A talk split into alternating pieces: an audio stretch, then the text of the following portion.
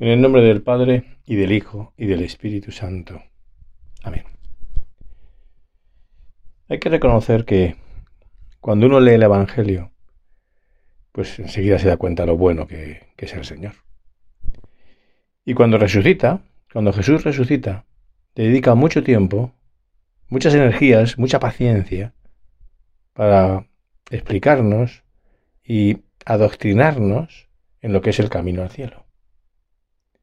Y una vez más ahí reconocemos la bondad del Señor, el cómo comprende nuestra vida, el cómo nos esclarece todo el misterio de la salvación.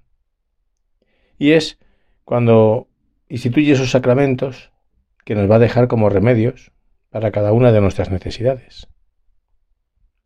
Es admirable leer en San Juan, en el mismo día en que resucitó Jesús, está recogido en el capítulo 20, como cuando entra ahí en el cenáculo, cuando les dice y les desea la paz, porque están todos atemorizados, les dice recibid al Espíritu Santo.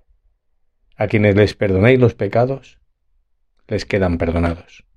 A quienes se los retengáis, les quedan retenidos. Y ahí nuestro Señor le está dejando a la Iglesia, a los apóstoles y a sus sucesores, a los sacerdotes, a lo largo del tiempo, ese poder tan bonito, tan maravilloso, de perdonar los pecados. Ciertamente, solo Dios puede perdonar los pecados. Pero Él ha dejado esos instrumentos para que tengamos la certeza de que siempre que nos acercamos a un sacerdote y con humildad pedimos perdón, el Señor nos perdona.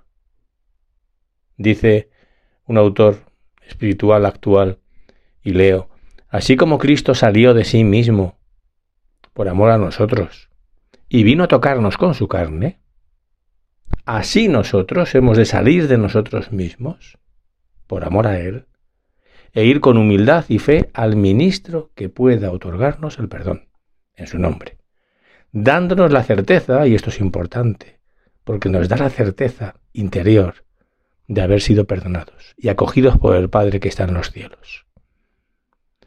Así es, el Señor nos conoce muy bien desde dentro, y sabe que necesitamos esa certeza de que ha olvidado, nos ha vuelto a abrazar, nos ha dado el ánimo, nos ha dicho, hijo, recomienza, vuelve a luchar, y así setenta veces siete, como le dijo a San Pedro las veces que tenía que perdonarnos. Tantas veces el padre de la mentira, el diablo, no deja de engañarnos, siempre metiéndonos la intriga, la sospecha de que nos estamos perdiendo algo si no pecamos. Decía Benedicto XVI, que en paz descansa, que esa gota de veneno que nos dejó el pecado original en nuestra, nuestra alma es precisamente esa sospecha de que una persona que no peca para nada, en el fondo es una persona aburrida. Y hace que perdamos la confianza en Dios. Cuando llega la tentación, el diablo nos susurra al oído y enarbolamos nuestra soberbia y nuestro egoísmo y nuestra pereza y perdemos la confianza en la veracidad, en la fidelidad de la alianza de Dios con los hombres. Y no escuchamos a ese Padre Dios, a ese Padre bueno que nos dice, Hijo, ojo que el pecado te hace daño, ten cuidado. Y también olvidamos que le hace daño a Dios. Hay gente que se sorprende y que dice, pero ¿cómo puede ser que Dios sufra? Por nosotros, por nuestros pecados y somos insignificantes. Es como si hubiesen olvidado que, que somos hijos de Dios y que como hijos tenemos la capacidad de amar a Dios y por Dios a los demás. Y como hijos también podemos ofender a Dios.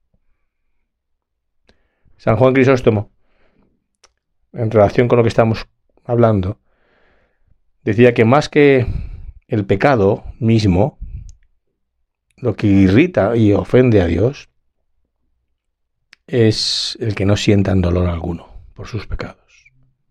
Tenemos que arrepentirnos. Tenemos que, ir con mucho gozo al sacramento del perdón. Tenemos que luchar contra el pecado de una manera más decidida.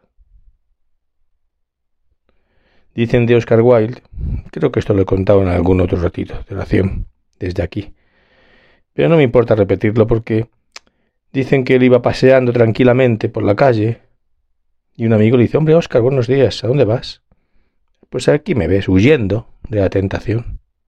Vaya, huyendo de la tentación tan despacio, tan plácidamente. Bueno, respondió Oscar, es que quiero que me alcance. Tiene su cierta sorna la anécdota, pero muchas veces nosotros nos manejamos así. No, no luchamos decididamente.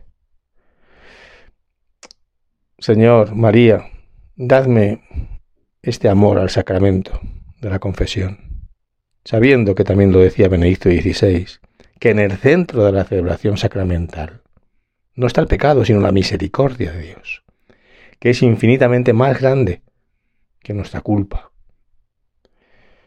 Vamos a acabar. Vamos a hacer también mucho apostolado de la confesión. ¿eh? San José María decía y puso de relieve que no hay verdadero apostolado si no se logra que las almas comprendan la necesidad de una buena confesión. Pues Santa María, ayúdanos a comprender nosotros la confesión y nuestros amigos que también por nosotros la comprendan. En el nombre del Padre, y del Hijo, y del Espíritu Santo. Amén.